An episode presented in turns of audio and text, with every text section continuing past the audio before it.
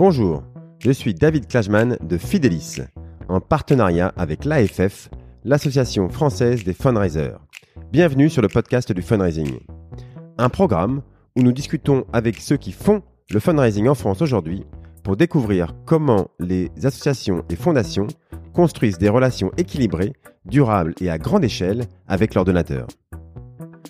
Je reçois aujourd'hui Daniel Bruno, le vice-président de la Fondation des Petits Frères des Pauvres et le présentateur du Panorama national des générosités.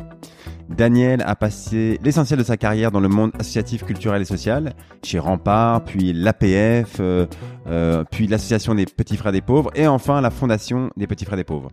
Il a été très actif dans les collectifs inter-associatifs, puisqu'il a cofondé le Club des Fundraisers, le Comité de la Charte, euh, donc le Don en Confiance et, France Générosité.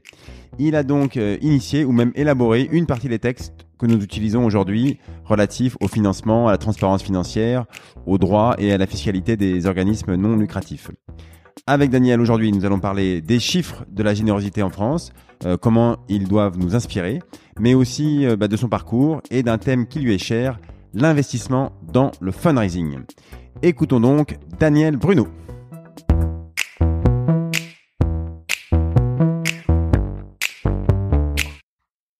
Je reçois aujourd'hui euh, Daniel Bruno. Bonjour Daniel. Bonjour. Alors euh, Daniel, désolé, ne le prends pas mal, mais tu es une des, des figures et une des, des, références de notre métier, euh, je crois qu'on peut dire. Oui, oui, les dinosaures du secteur. J'ai dit qu'il fallait pas le prendre mal.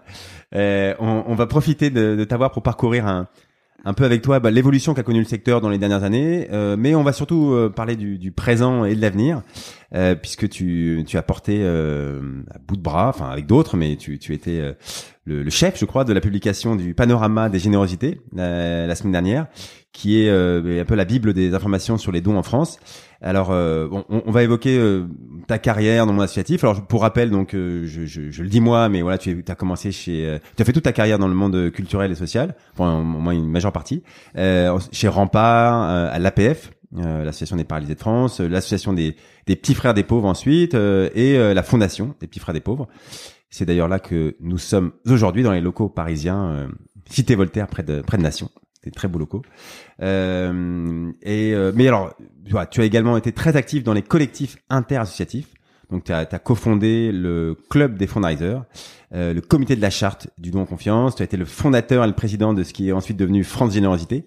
Euh, voilà, donc tu es, vraiment, euh, bah, tu as participé et tu as même initié souvent euh, l'élaboration des, des textes relatifs au financement, à la transparence financière, aux droits et à la fiscalité des organismes non lucratifs. Alors, on, pourrait parler une heure de chacun de ces sujets, que je viens de citer, mais euh, et on apprendrait plein de choses, mais je, on, va commencer euh, par parler du panorama. Et euh, d'ailleurs, je te demanderai de te présenter après. Comme ça, on, on, commence par ton actualité forte qui est qui est le panorama. Donc, tu l'as présenté la semaine dernière.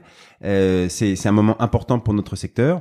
Alors, peut-être avant de parler du contenu, est-ce que tu peux nous rappeler ce qu'est ce panorama? Et pourquoi c'est une avancée importante sur la, la, précision et la fiabilité des données euh, de générosité des Français? Alors l'idée du panorama, ça vient de nos conversations avec euh, Antoine Vaccaro, donc en tant que président du, du CERFI, euh, où nous disputions gentiment euh, sur l'importance du secteur en France.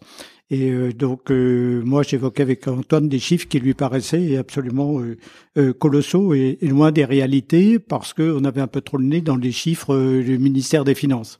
Et j'ai dit non, non, non, c'est beaucoup plus euh, important que ce qu'on peut le penser et je, je, je peux le prouver. Et donc Antoine m'a mis en quelque sorte au défi en disant bah allons-y, on, on, va bosser là-dessus. Et euh, donc assez rapidement, on a jeté les bases de, de cette étude, donc en, en 2000, euh, de fin 2016, oui. Ouais, parce que je rappelle, c'est le, le, deuxième panorama qui est publié, celui qui euh, donc le, le, celui qui vient de publier, c'est sur les chiffres de 2019, oui. et le premier c'était sur les chiffres de 2015, oui. et qui était sorti en 2018. Voilà. Oui, voilà, c'est ça.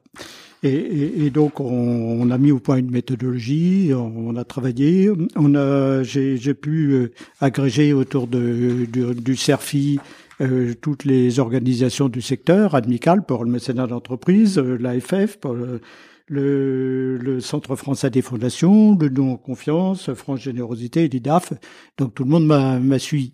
Ensuite, on a eu besoin d'un de, financeur parce que moi, si j'étais bénévole, j'avais un collaborateur qui ne l'était pas.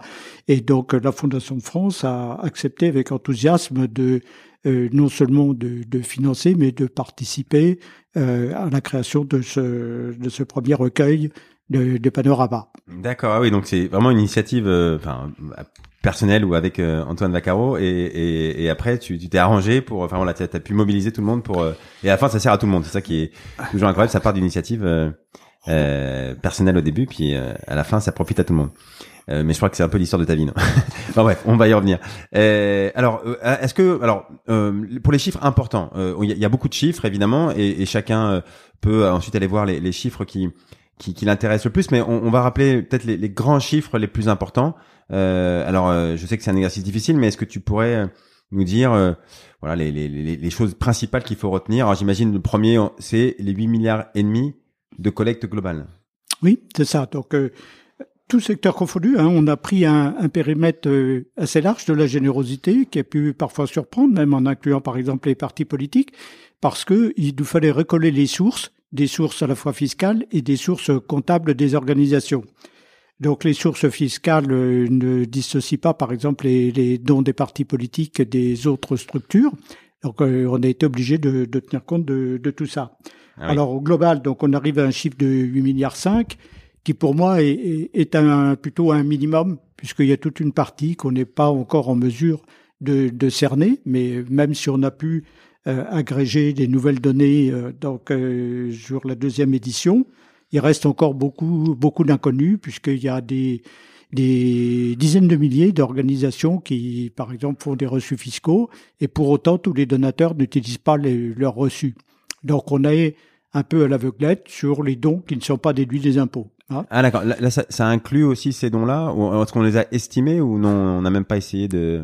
On, on, a fait une petite estimation basse sur les entreprises, une estimation qui repose sur un sur des sondages qui sont faits par euh, Admical régulièrement auprès d'entreprises euh, mécènes. Et pour les particuliers, euh, ce qu'on a identifié, c'est un certain nombre de, de choses dont on est sûr qu'elles existent et qu'elles ne sont pas déduites. Notamment les, les quêtes dans les organismes euh, cultuelle. donc en particulier l'Église de France euh, qui euh, fait un effort de transparence important puisqu'elle agrège tous les, les, comptes des diocèses et on a une vision très précise de ce que rapportent les quêtes dans les églises qui ne donnent pas lieu à reçu fiscal. Voilà. Donc on a estimé un certain nombre de choses, mais qui sont des estimations minimales. D'accord. Euh, alors 8 milliards et demi. donc est-ce qu'on peut dire avec certitude que ce, que ce chiffre il augmente au, au fur et à mesure des années?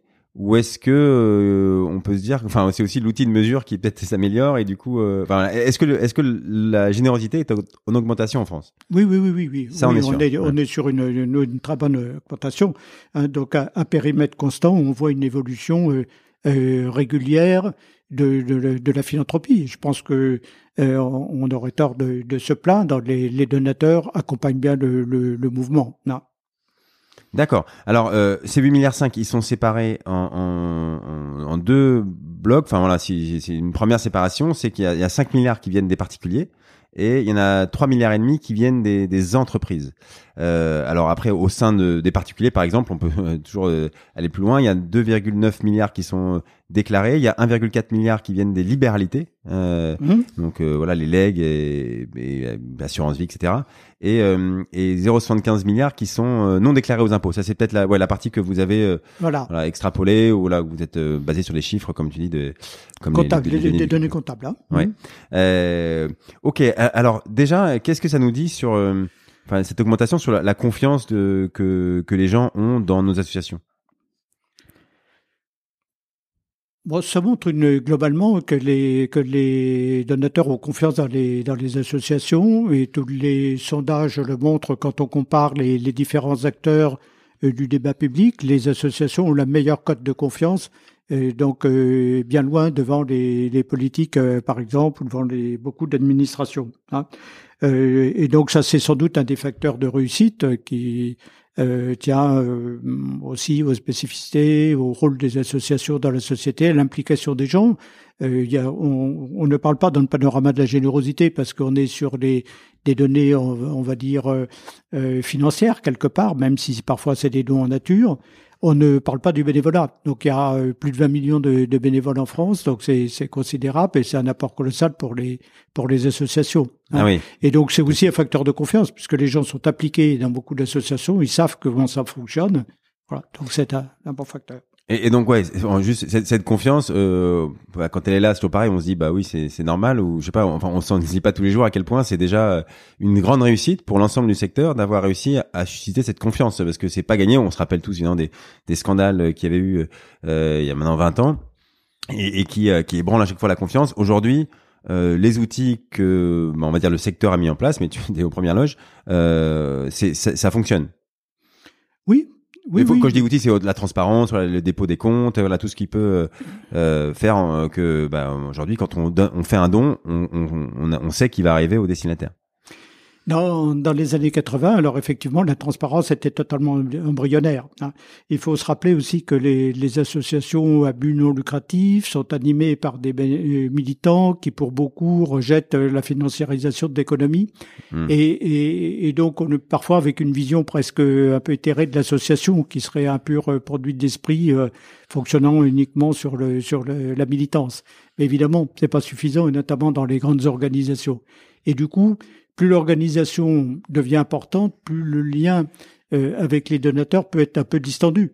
Quand on collecte en proximité sur un réseau de d'une centaine d'amis, euh, donc euh, la confiance elle est directe parce qu'on a une relation directe avec les les, les donateurs. Mais quand on est sur une organisation qui a plusieurs centaines de milliers de donateurs, la, la relation s'éloigne quelque peu, même s'il y a un réseau local de l'association. Et donc c'est un peu face à ce constat que dans les donc dans les années 85, euh, on, s'est interrogé sur la manière de, de, créer la confiance avec les donateurs.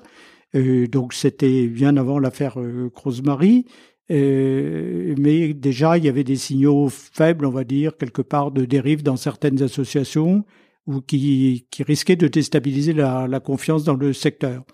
Donc c'est pourquoi, et notamment une fois de plus encore avec Antoine Vaccaro, avec Nicolas Lix aussi qui travaille à l'UNIOPS euh, et d'autres euh, personnes, on a réfléchi euh, qu'est-ce qu'on pourrait faire pour crédibiliser la confiance. Alors il y avait aussi l'idée que là, euh, que les, les fundraisers à titre personnel euh, devaient offrir des, des, des, garanties, de, on va dire, de professionnalisme. Et bon, moi j'ai toujours trouvé que les chartes c'était très bien des euh, des fundraisers, mais euh, en fait, le fundraiser en France, il ne travaille pas tellement à son compte. Euh, il peut être consultant, il peut être dans une agence, mais il est d'abord avant tout dans, dans les associations ou fondations. Et, et, donc c'est là, c'est une organisation collective dans laquelle, en général, le, le, le fundraiser a un patron, il a un directeur général, il y a un président, et qui ont une, il y a une responsabilité collective. Et d'où la démarche du comité de la charte, qui était un peu novatrice, c'était de dire ça dépasse la responsabilité individuelle de chaque fundraiser. C'est bien beau de dire que je piquerai pas dans la caisse et que je ferai que des choses intelligentes, mais il y a une responsabilité collective de l'organisation qui peut elle-même euh, amener le fundraiser sur sur un terrain qui soit pas euh, euh, qui soit pas bon. Hein. Et donc le, le fundraiser est pas responsable de tout. D'accord. Ouais, et d'où alors ça, on y reviendra, mais d'où les, tous les, les, les, contrôles dans les associations que euh, voilà, il fallait s'équiper, il fallait avoir les personnes qui savaient euh, gérer la compta, avoir des, des, contrôleurs financiers, etc., etc., qui n'existaient pas encore une fois dans les années 80 et qui se sont mis oui, donc l'encadrement juridique était très faible, à part quelques réglementations sur des sujets aujourd'hui tout à fait euh, anecdotique, comme les tombolas dans les associations où il y a une réglementation terrible pour rien, et, complètement euh, à côté de la plaque. Et, et on voulait pas non plus qu'il y ait même ce genre de choses qui atterrissent pour euh, dire que les mailings, on devait faire comme ça, on devait pas dépenser plus de X euros, des francs à l'époque pour collecter, ou X Donc c'est pour ça ce qui nous a amené à créer avec le, le don confiance, d'avoir notre propre corpus de néontologie, d'exiger des associations d'avoir une publication des, comptes, la certification par un commissaire aux comptes, qui n'existait pas de manière générale comme règle imposable aux associations. Et c'est venu après, le législateur a, a copié quelque part nos modèles. D'accord. Euh, ok, ok. Alors, pour revenir au, panorama, on, voit aussi que le, nombre de dons, il est en fait en diminution, mais bah, comme le, montant global augmente, ça veut bien dire que, le, enfin, le montant moyen des dons, lui, il est en forte augmentation. Alors là, pareil, est-ce que qu'est-ce que tu peux nous dire là-dessus euh, euh, est-ce que c'est une bonne nouvelle ou pas ça? Euh, les, bonnes nouvelles sont pas toujours univoques, donc c'est dans les deux, c'est dans les deux sens. Hein. D'abord, en, premier lieu, ce qu'il faut dire, c'est que je dis sur le panorama, je suis borgne, c'est-à-dire que je vois qu'une partie de la réalité des choses. Et la réalité des choses, les chiffres qu'on évoque là, c'est la baisse du nombre de donateurs déduisant des dons de leur impôt sur le revenu ou de l'IFI. Et, donc, comme je le disais tout à l'heure, c'est qu'une partie de la réalité et l'autre, on a du mal à l'appréhender. Donc, dire qu'il y a moins de donateurs en France, je ne le jurerai pas, mais il est clair qu'il y a une tendance quand même à, ne, à, ce que le nombre de donateurs probablement n'augmente pas.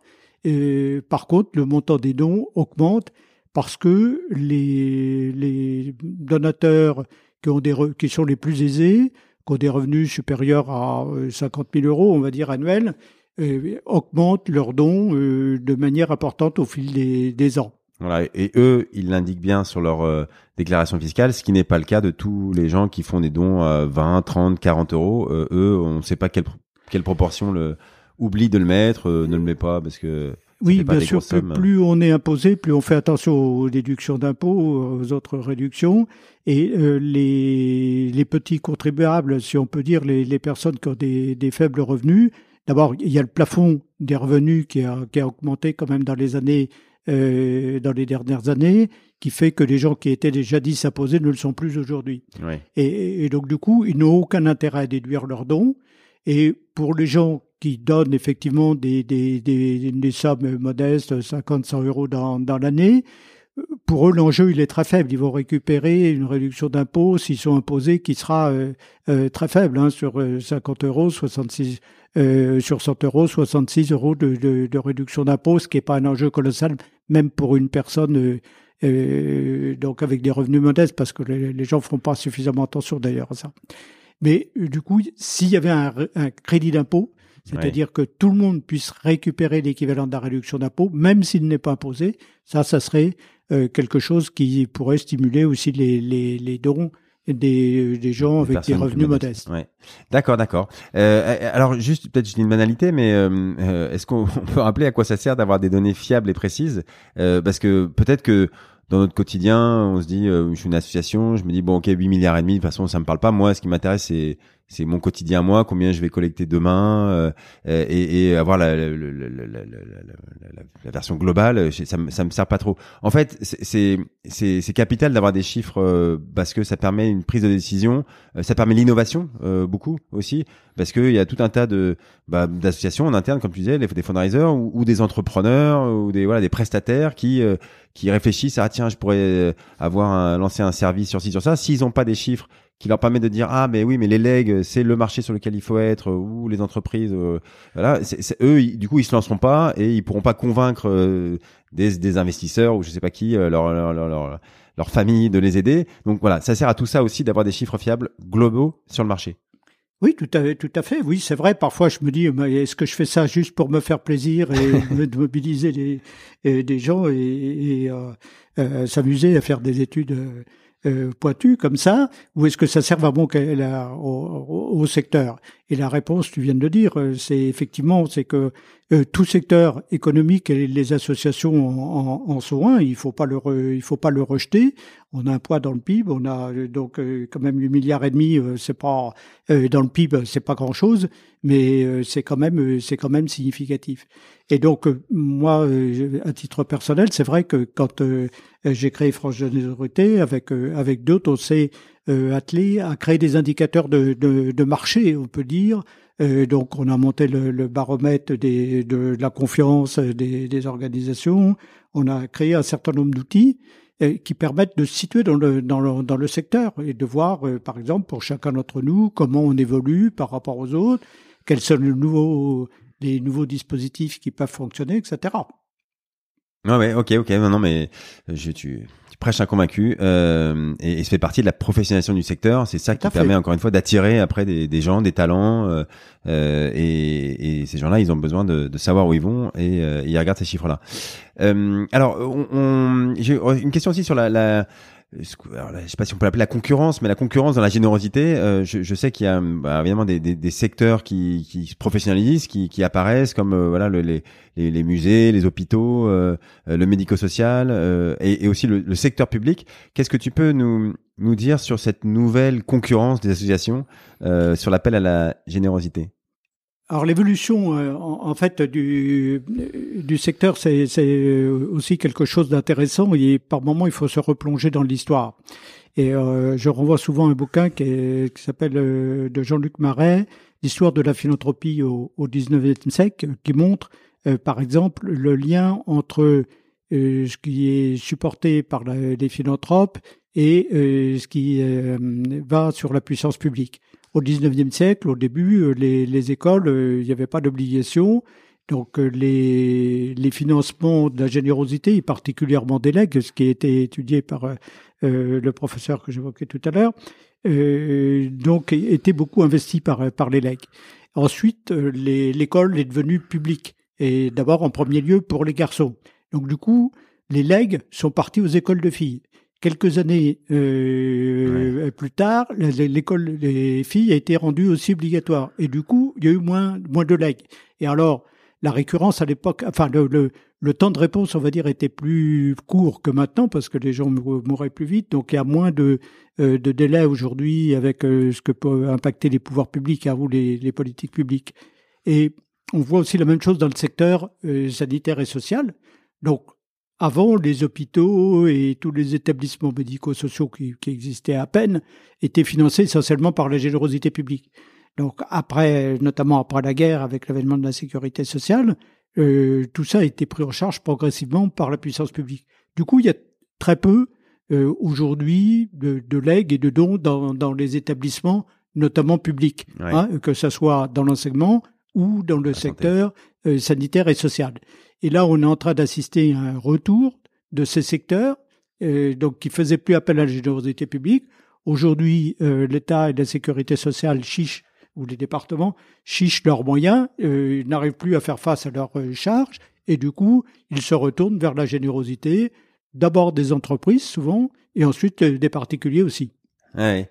Euh, donc ouais, c'est ça, c'est marrant, c'est un retour de l'histoire. Et oui. alors aujourd'hui, par exemple, les les euh, dans le secteur public, euh, je veux que ça pèse. Euh, alors je sais bien que il y a toujours des pour, compter, on, on, différencie pas, je crois, les dons et les legs dans le secteur public, mais on a 200 millions par an qui sont euh, qui sont des de dons au secteur public. Par rapport au milliard 5, c'est, pas encore énorme, euh, 200 millions, mais bon, c'est, c'est le début et eux, c'est quelque chose qui va sûrement être en augmentation. Alors les dons aux hôpitaux aussi, on, on, avait reçu ici euh, de Sophie Lemaire pardon de l'APHP qui nous avait euh, dit ça. Euh, voilà, c'est quelque chose qui se professionnalise, qui commence. Est-ce que les associations doivent avoir peur de ça ou est-ce que non, ça va se rajouter, mais ça va pas être à la place d'eux? Alors, d'abord, il faut rappeler hein, que je, l'évoquais pour le secteur social et pour le secteur éducatif, mais dans le secteur culturel et notamment les musées, la tradition des dons est, est à traverser les siècles. Euh, et aujourd'hui, malheureusement, c'est quelque chose qu'on n'appréhende pas bien. Donc les 200 millions, par exemple, je pense qu'ils sont loin d'être exhaustifs, et notamment des dons en nature au musée, hein, euh, qui peuvent représenter des sommes colossales. Et euh, donc on a vu euh, il y a quelques années, je crois, une, une, famille américaine donner une collection d'œuvres d'art pour 300 millions d'euros au musée d'Orsay. Donc je, ne la vois pas dans les dans la comptabilité publique. Et, et donc ça, pour autant, ça, ça existe. Alors, est-ce que le secteur, les autres secteurs doivent avoir peur de la, de la concurrence des organismes publics? Je je le pense pas. Je pense que au contraire, euh, c'est facteur aussi de stimulation, comme euh, bon la concurrence en général. Euh, bon, il peut y avoir des, des, excès bien sûr dans la dans la concurrence, surtout si tous les opérateurs ne sont pas passés sur placés sur un même pied. Mais dans l'ensemble, ça peut être quelque chose de, de stimulant et euh, bon, quelque part, ça euh, réinstille aussi du lien entre le contribuable et le et, et, la puissance publique. C'est-à-dire qu'il faut que les gens aujourd'hui euh, payent des impôts, ils savent pas à quoi ça sert et ils ont du mal à comprendre parce que les sommes sont, en jeu sont, sont colossales. Et là, bah, quelque part, on se sent responsable de dire, bah oui, j'ai contribué à acheter les trois grâces au musée du Louvre. Euh, les gens n'ont pas le sentiment euh, de faire comme s'ils payaient des impôts. La même chose pour Notre-Dame. Euh, Notre-Dame appartient à l'État, donc euh, logiquement, on peut penser que la charge de la restauration de Notre-Dame a, a tombé à l'État. Eh bien, la générosité est venue à son, son secours avant même qu'on ait eu le temps, que l'État ait eu le temps de la demander. S'organiser, oui, c'est une façon de nous rapprocher de toutes ces causes-là et de nous sentir plus acteurs, qui est un des objectifs de la puissance publique dans les, les, les, les prochaines années, de remobiliser euh, tout le monde et que tout le monde se sente acteur. Et, très bien. Alors par exemple, je, je sais que par exemple le, le, le Téléthon, euh, quand on, avait les mêmes craintes au début du Téléthon. Euh, sur euh, est-ce que ça va euh, drainer la générosité vers le Téléthon au détriment des autres causes? Et je crois que ça n'a pas été le cas. Non non pas de, pas du tout ça a créé une excroissance on va dire de, de générosité des nouveaux donateurs et, et ça n'a pas porté euh, préjudice aux, aux, autres collectes. Et ça, c'est des innovations, je dirais, importantes, et c'est sans doute ce qui nous manque. Euh, J'ai l'habitude de dire que on, dit souvent euh, l'occasion fait de la ronde, mais l'occasion peut faire le bon euh, aussi. Donc, euh, c'est-à-dire que s'il y a une sollicitation, les gens donnent volontiers. Et le paradoxe, souvent on entend dire que les, les donateurs sont pressurisés, harcelés, etc. par les associations. Alors c'est vrai pour une frange de la population, euh, certainement, qui est dans les fichiers des grandes organisations, mais c'est pas vrai pour l'ensemble de la population et des, personnes qui ne contribuent pas en, par des mailings, parce qu'on ne les a pas dans les fichiers, quelque part on ne sait pas les toucher, ou sont pas sensibles à ce type de communication, pourraient donner autrement. C'est d'ailleurs ce qui fait le succès des collectes en face à face, euh, donc qui tient aujourd'hui une place importante dans la, euh, pour un certain nombre de grandes organisations. Et c'est une collecte, là aussi, qui n'existait pas il y, a, il y, a, quelques années. Et je ne pense pas que ça soit au détriment des, des autres. Alors oui, ça c'est c'est un point de, un des principaux points de gisement pour le, le futur, c'est que euh, effectivement c'est ce nombre de sollicitations et ce nombre de, de points d'interaction avec les, le grand public et les donateurs, il est en fait euh, faible, enfin quand on compare par rapport à nos voisins européens, alors c'est toujours pareil, l'Angleterre est, est, toujours très loin devant, mais avec un modèle un petit peu différent. Mais là-bas, euh, on est on est sollicité très souvent. À la sortie de son école, il y a une kermesse. Euh, on va dans son entreprise euh, et, et on, sur le l'intranet, euh, on rappelle tout ce qu'a fait l'entreprise pour le concours Exier, qu'il y a une course la semaine prochaine où il faut se raser le crâne pour collecter pour le cancer, etc. Et c'est c'est constamment là-bas. Et c'est ça qui fait que à la fin, ils ont combien, je vais pas dire de bêtises, mais quatre fois plus de collectes par nombre d'habitants que nous, euh, parce que euh, c'est juste le nombre de sollicitations qui est beaucoup plus importante. Oui, moi je, moi je le pense, oui. Donc, en France, l'événementiel est probablement beaucoup plus faible que qu'en Grande-Bretagne ou aux États-Unis ou dans d'autres dans d'autres pays. Et, malheureusement, bon, alors il y a aussi une appréhension globale de la du rôle, comme je l'évoquais tout à l'heure pour l'histoire au 19e siècle, euh, du rôle entre l'État et les et les associations ou les, les, les donateurs. Hein, C'est-à-dire qu'en France, euh, euh, on a un taux de prélèvement obligatoire euh, très important, on a une socialisation de la richesse qui est très importante et du coup qui a désinvesti les gens de, de, de cette relation directe que peut être le, euh, avec le donateur et le, et le philanthrope. Hein.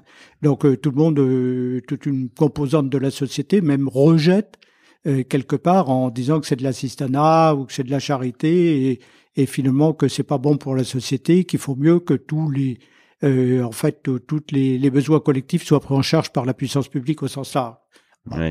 Oui, oui, bien sûr. Et ce qui n'est pas le cas, évidemment, euh, donc en Grande-Bretagne beaucoup moins et aux États-Unis. Euh, euh, donc les gens se posent pas du tout la question de cette manière-là, puisqu'ils considèrent l'État euh, souvent comme un parasite, alors que chez nous, il y a une, une survalorisation de la sphère publique. Oui, oui. ok, ok, bien, bien sûr.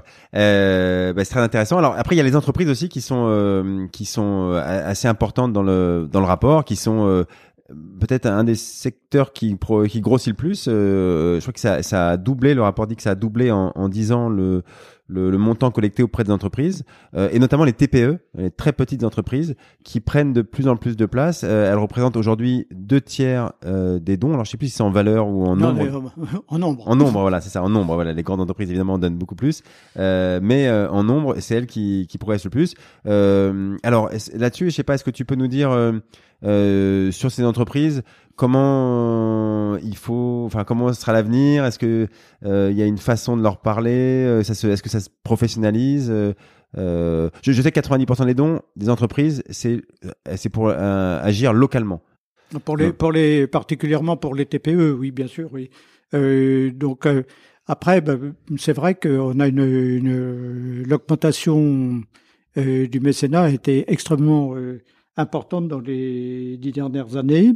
Et, particulièrement, comme tu le disais, de la part des, des TPE et des, PME et particulièrement, je dirais, tiré par le secteur de la grande distribution hein, et euh, du commerce en général. Et puis, veut dire qu'il y a aussi une corrélation avec euh, les lois et tout le débat euh, pour éviter le, gaspillage, particulièrement alimentaire, qui a poussé les entreprises donc à, à, faire des dons plutôt que de, de, jeter dans une poubelle et en versant de, de javel dessus des, des produits qui peuvent être consommés.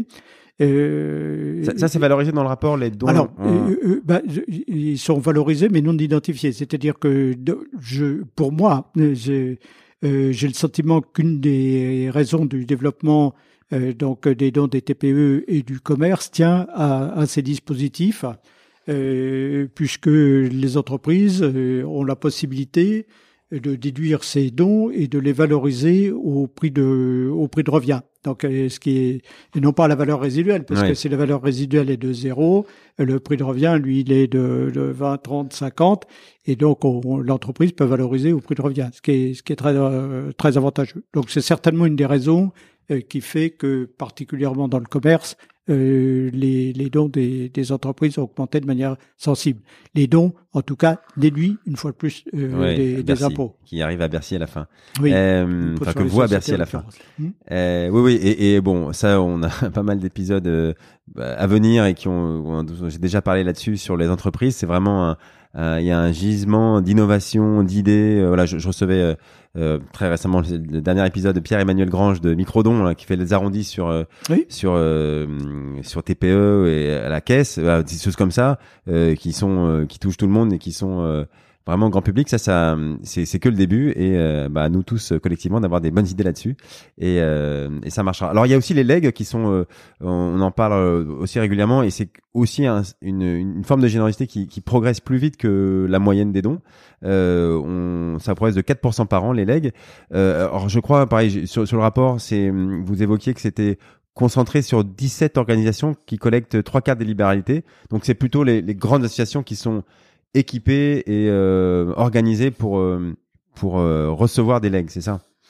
Oui, donc le, c'est très concentré effectivement, donc particulièrement des organisations culturelles ou des grandes des grandes fondations. Hein.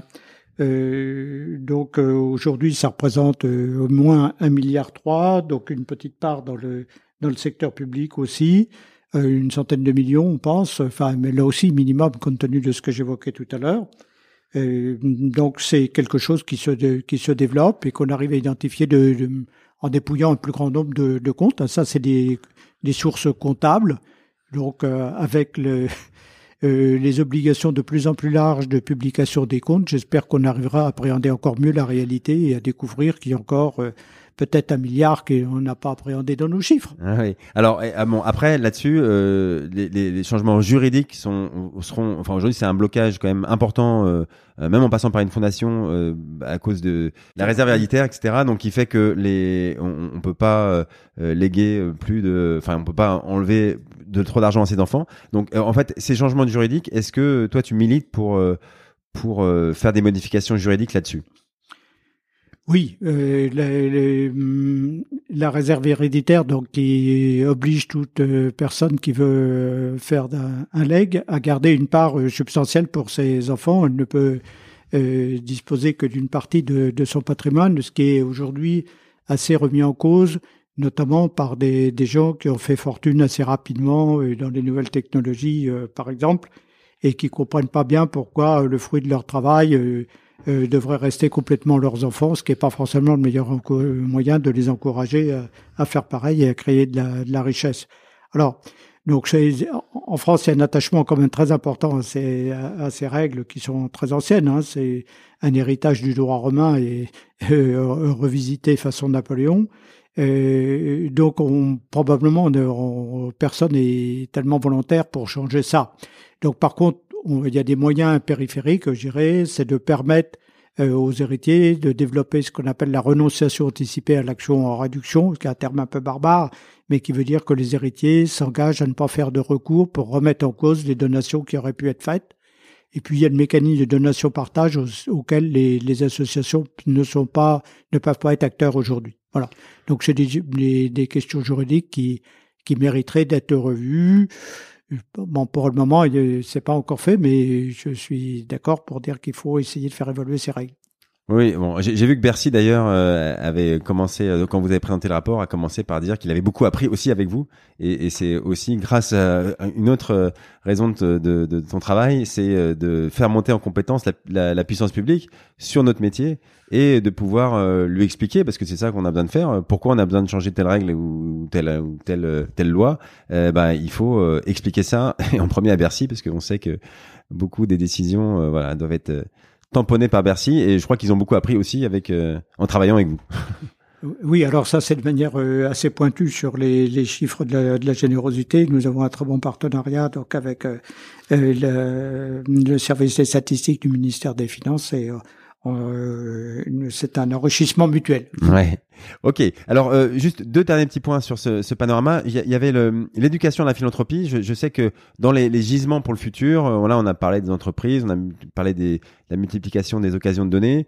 Euh, il y a aussi l'éducation en fait. Euh, comment est-ce que bah, les gens ont même est-ce que c'est les enfants quand on parle d'éducation à la philanthropie Je sais qu'il y a déjà des initiatives qui, qui, ont, qui ont été faites là-dessus, mais il faut parler de taux de la philanthropie à nos enfants et ensuite les accompagner et les jeunes. On sait que c'est évidemment une source euh, et que les jeunes, il faut accompagner les jeunes euh, euh, qui commencent à travailler et qui n'ont pas encore beaucoup de sous. Il faut leur expliquer ce que qu'est la philanthropie. Est-ce que tu auras des pistes là-dessus pour nous aider à, aider les jeunes?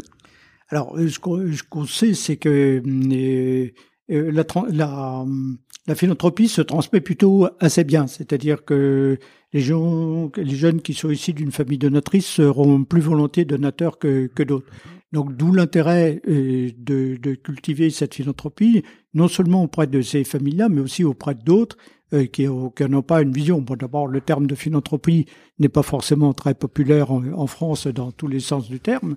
Et euh, donc, ce qu'il faut, c'est sensibiliser dans, le, dans les écoles les jeunes à l'action, on va dire l'action collective, l'action citoyenne, qui peut se traduire par un investissement avec ses petites mains euh, dans une association en devenant bénévole ou euh, et ou en collectant des fonds pour une asso. Et, et, ça, c'est vrai que dans le passé, il y a eu des, euh, des initiatives du style un bol, on se souvient tous du, du bol de riz pour pour le tiers monde, des, des, des, des, choses comme ça. Donc, c'est important que les associations puissent être présentes un peu dans l'éducation et, et, faire expliquer à, aux jeunes, aux enfants, euh, combien c'est important qu'il y ait une participation euh, des citoyens à la vie publique à travers leurs actions de bénévolat ou à travers des, des actions, on va dire, financières. Oui, ouais, c'est, c'est une façon d'impliquer les jeunes dans le, dans le monde qui les entoure. Et puis de faire société, de faire société. C'est comme ça qu'on fait société. Oui. Euh, ok, eh ben euh, super. Alors je, je j'aimerais passer à, la, à, une partie où on parle un peu plus de de toi et de ton parcours. Alors je, je, je je, je, sais que il va falloir choisir parce que tu as fait beaucoup de choses. Mais alors déjà, je rappelle que le rapport il est accessible en ligne, donc évidemment tous ceux qui veulent euh, le, le, consulter en détail, euh, eh bien ils le trouvent facilement en ligne. Euh, alors en général, on commence par présenter euh, l'invité. Euh, là, j'ai un peu chamboulé l'ordre. Est-ce que du coup, en, en, quelques minutes, tu peux nous nous parler de ton parcours et comment est-ce que tu t'es retrouvé dans la, la générosité et le fundraising?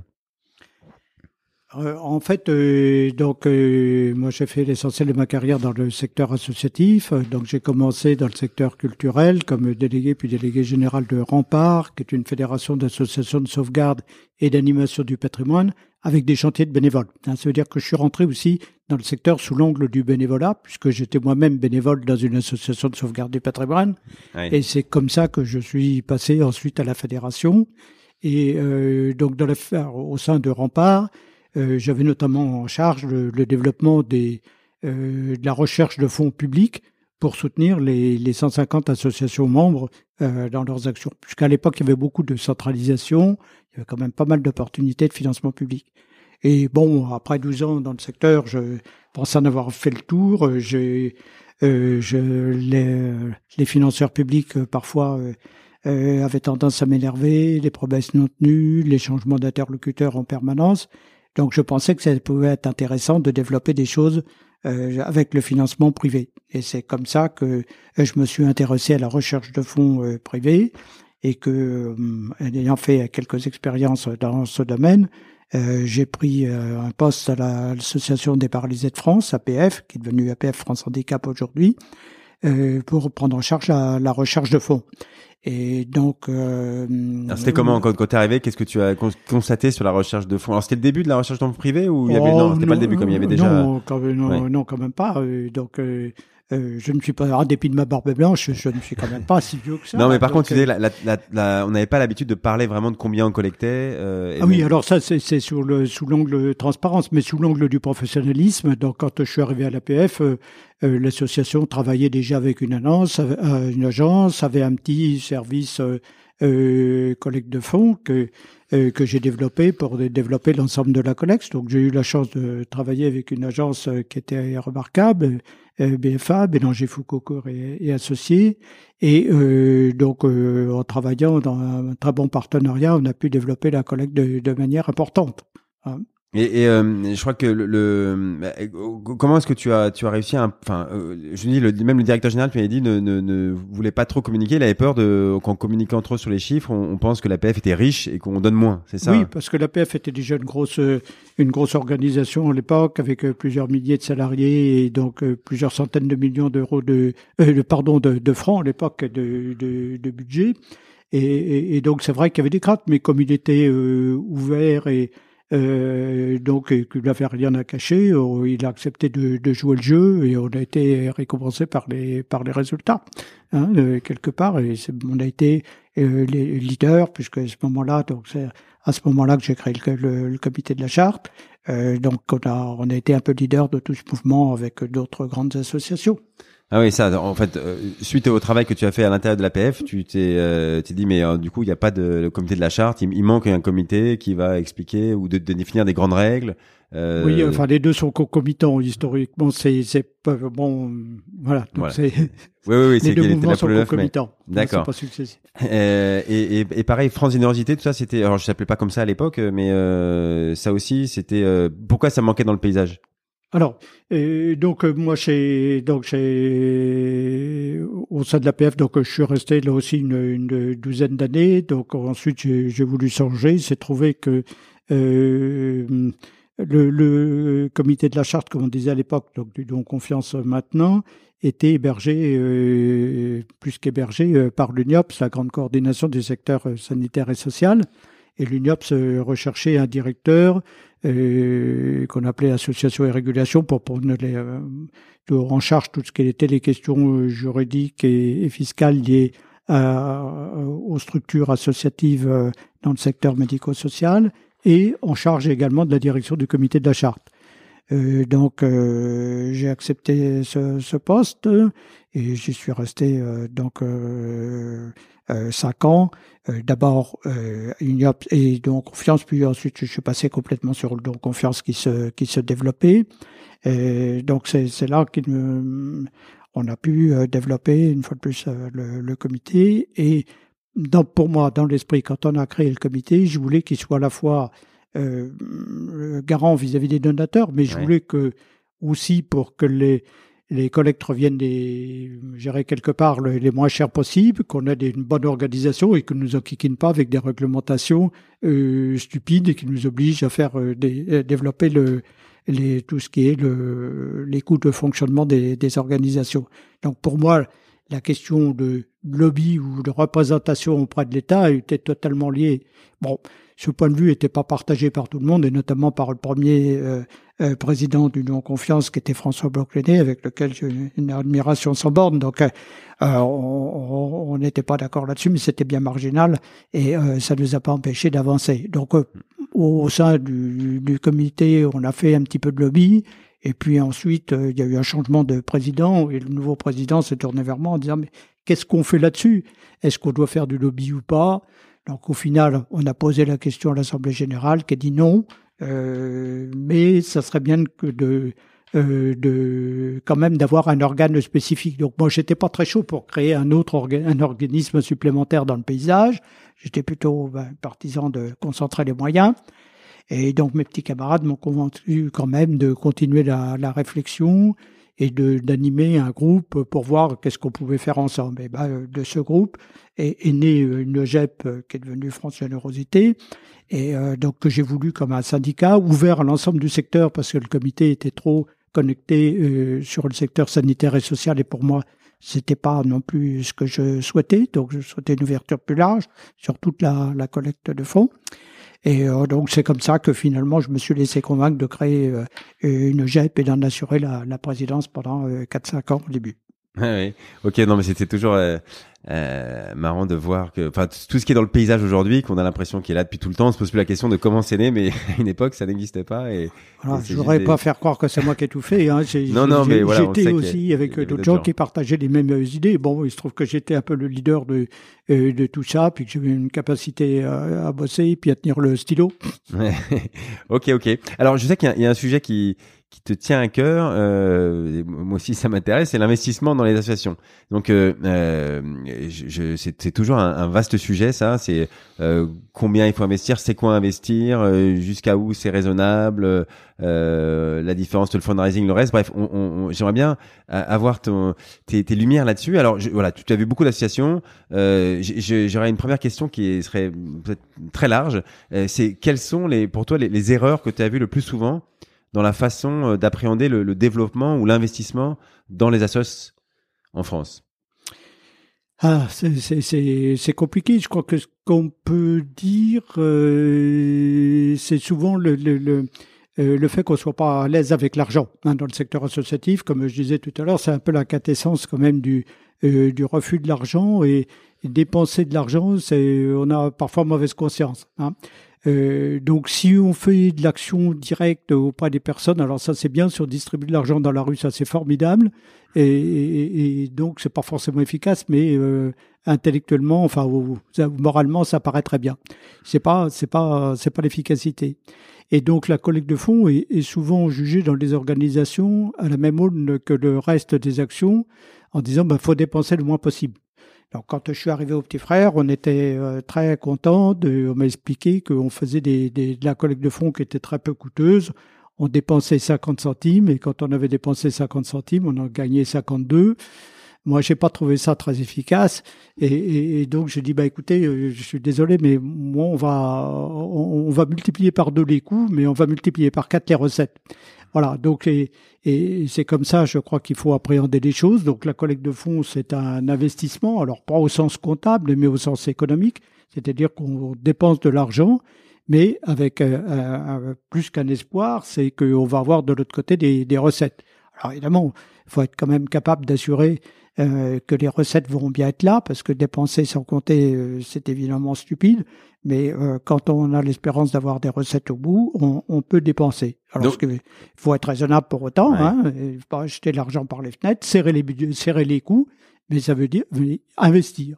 Investir, donc il faut bien différencier. Donc les frais de collecte, pour toi, c'est très différent des frais de fonctionnement.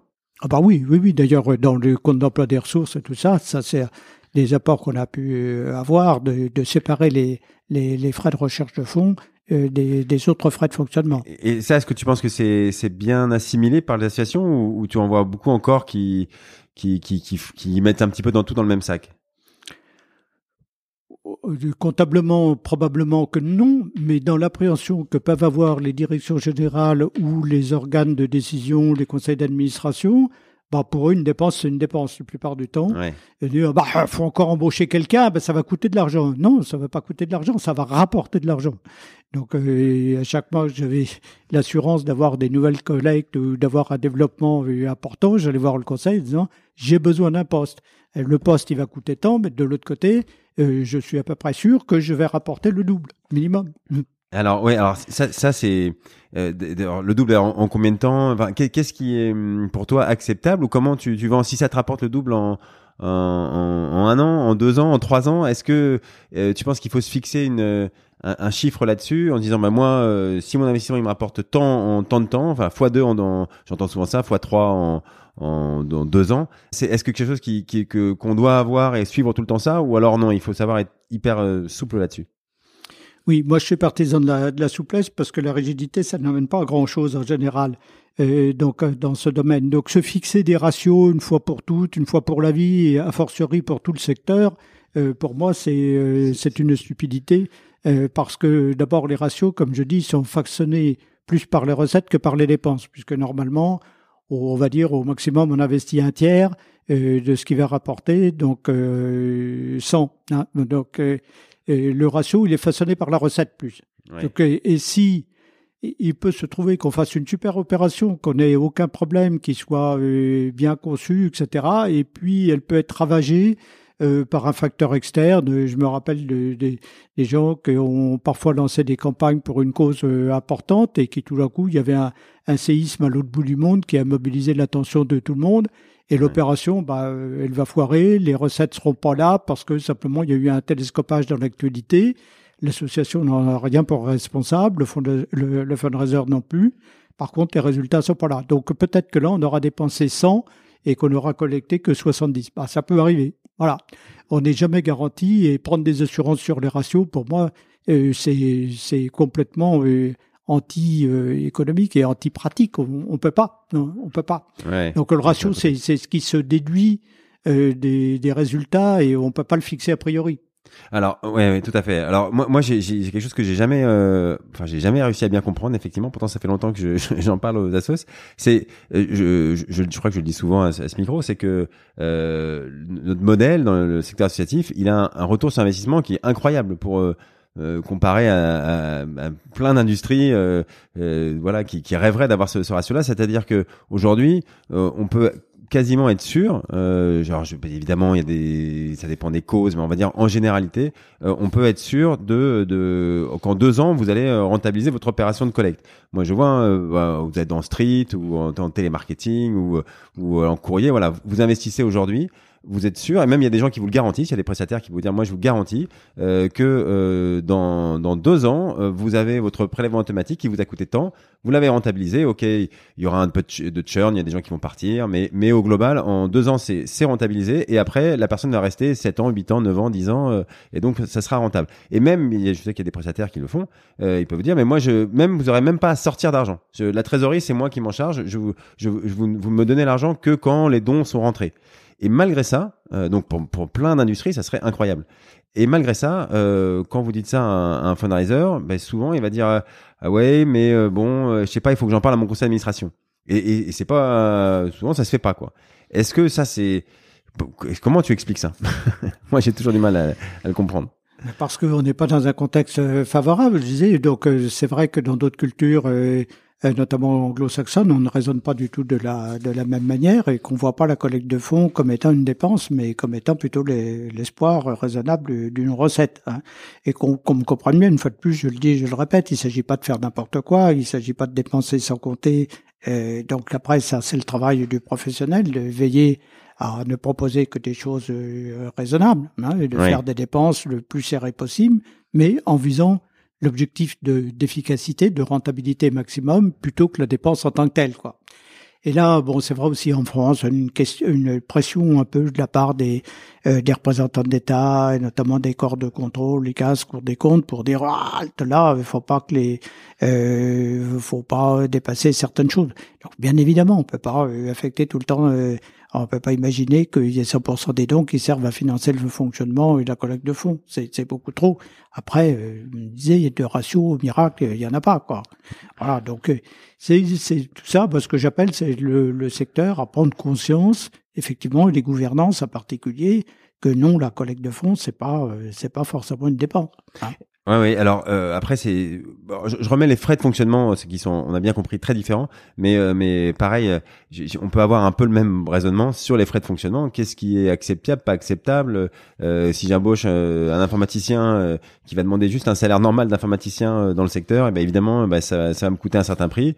Bah, c'est les frais de fonctionnement mais euh, ils sont indispensables pour que je me développe. Bon, on peut avoir à peu près le même raisonnement. Euh, et alors, euh, enfin, donc les, comparaisons qu'on peut faire. Alors, je pense par exemple au magazine Capital. Je sais que certains ont ça en tête et se disent ah oui, mais si jamais le magazine Capital du prochain décembre là va me parle de moi parce que j'ai investi et que mon ratio de frais de fonctionnement va va va augmenter. Et, voilà. Qu'est-ce que tu penses de ça?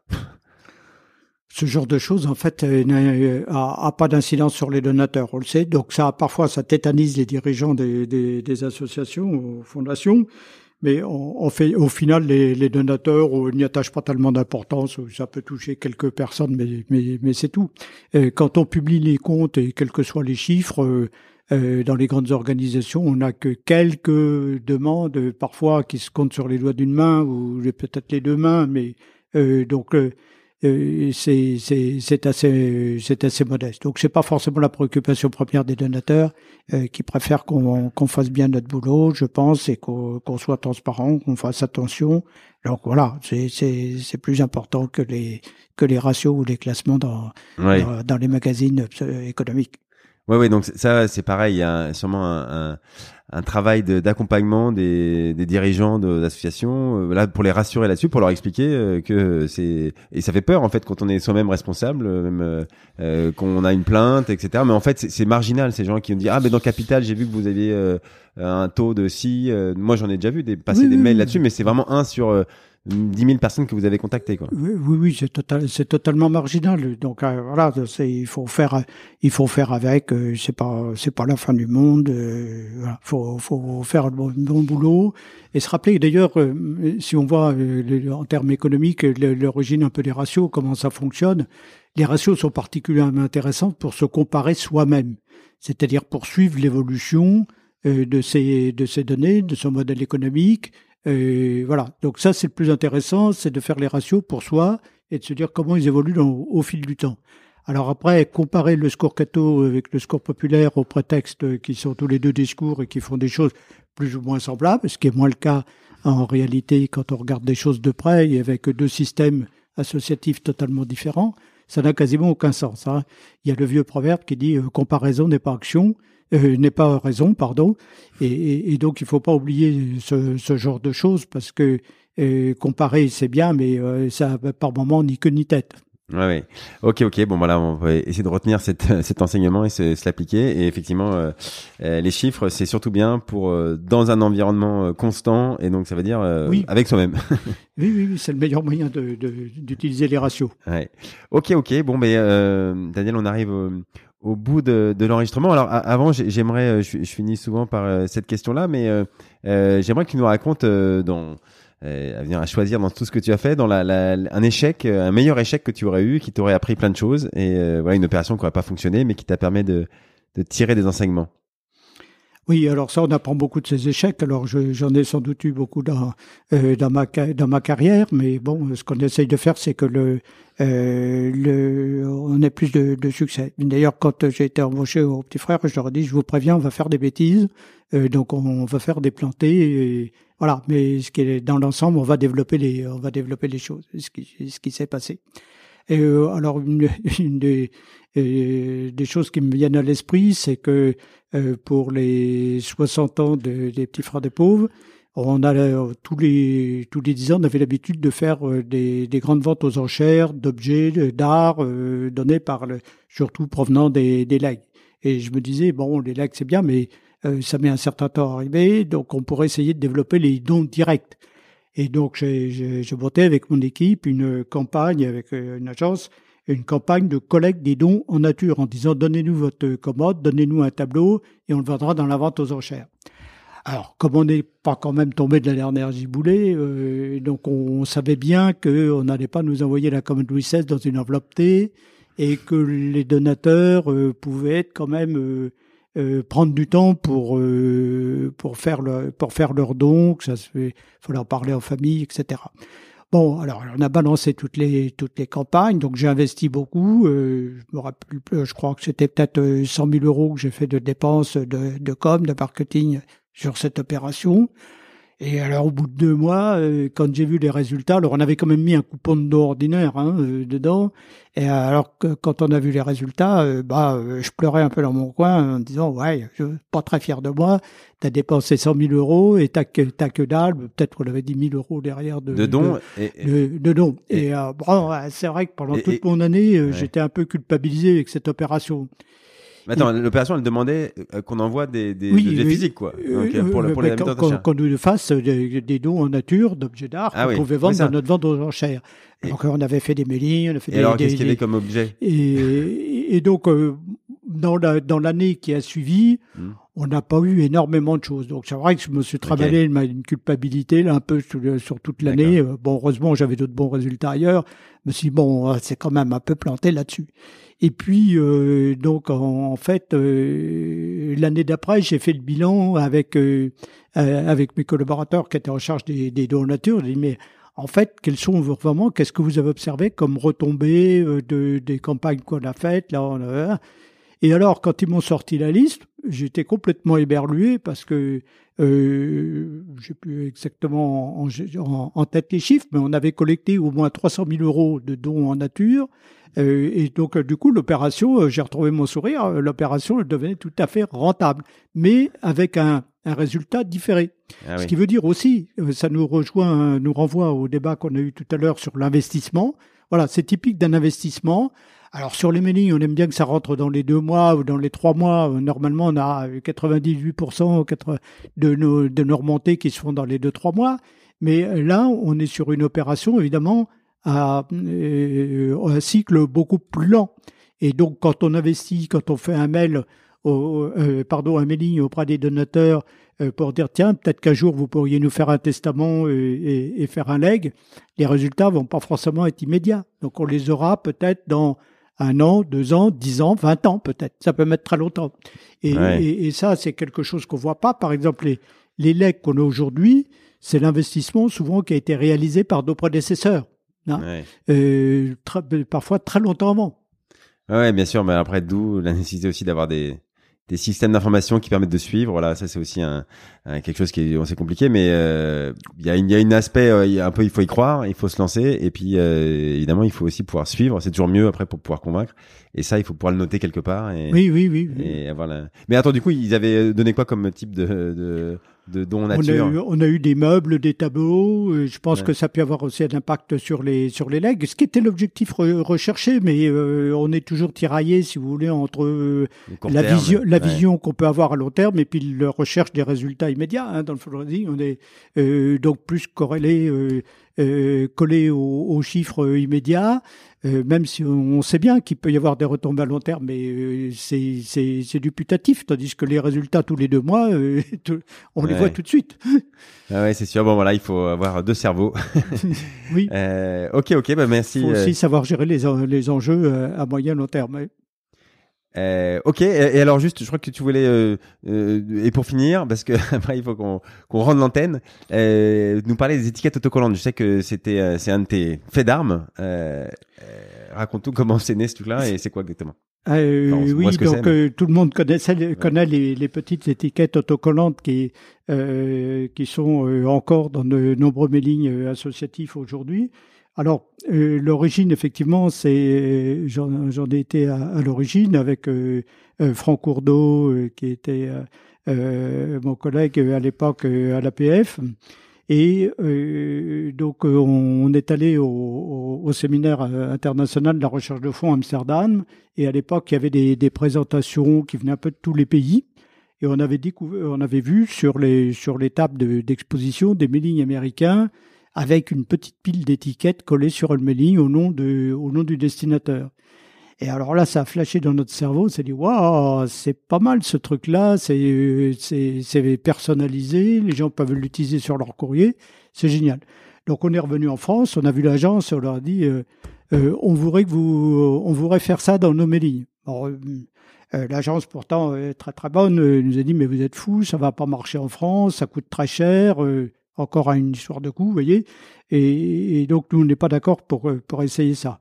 Alors moi, j'ai toujours eu comme habitude de dire euh, c'est moi qui paye, c'est moi le patron. Euh, donc je dis bah écoutez, on va le tester quand même. Moi, je pense que ça peut marcher. Euh, on va le tester raisonnablement. Donc faire un test. Donc l'agence m'a fait un courrier pour dire qu'il qui n'assurait pas la responsabilité de cette opération, ah que je, je l'ai faite parce que je la voulais. Et voilà, donc on a eu des résultats absolument canons.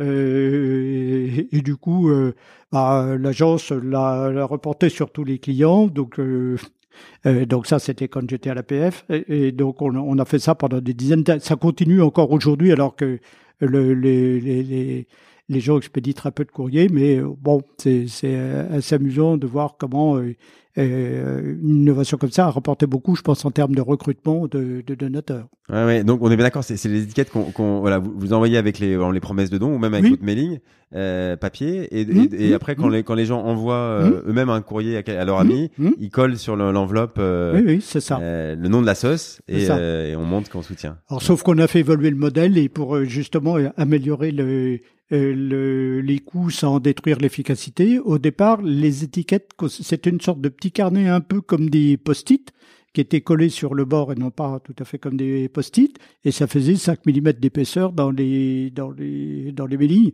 ce qui fait que ça faisait un surcoût en termes de routage. Et un jour, l'agence est venue me voir en disant, mais euh, on a pensé à un autre truc, plutôt que de faire des, des, un truc comme ça, si on faisait des planches d'étiquettes. Bon, on a dit bah ok, on a dit on va tester. On a testé les étiquettes euh, autocollantes véritablement en planche par rapport à ces petites, euh, à ces, ces, petits paquets euh, tels qu'ils existaient directement importés des États-Unis. Et donc on était agréablement surpris de voir que la, la rentabilité était aussi bonne euh, avec les étiquettes autocollantes qui coûtaient moins cher. Donc, ce qui nous a permis d'améliorer le, le, le, dispositif sans détruire l'efficacité du dispositif. Ok, ok. Euh, bon bah super. Effectivement, j'en vois encore beaucoup. Donc, euh, ça, je sais pas combien, en quelle année c'était ça, mais ça. C'est un modèle qui a bien fonctionné, oui. Euh. Donc c'était dans les années 90 dans ah les années 90. Ok, ok. Daniel, merci beaucoup d'avoir accepté de donner de ton temps. On a vu beaucoup de choses très concrètes ensemble. Euh, je suis sûr que ça a donné plein d'idées aux associations, aux fondations, aux prestataires, aux agences de conseil aussi qui sont, euh, euh, enfin tout cet écosystème qui est très important euh, pour le, le, monde des, des dons. On, on, a, je pense bien compris pourquoi bah, on a besoin de tous s'appuyer sur des données fiables. on sait, on dit souvent que c'est le pétrole du 21e siècle, les données.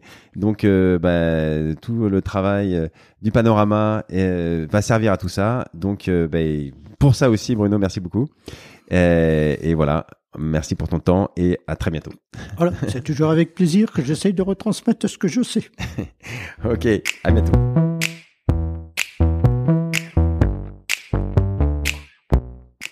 Bravo, vous avez écouté cet épisode du podcast du fundraising jusqu'au bout.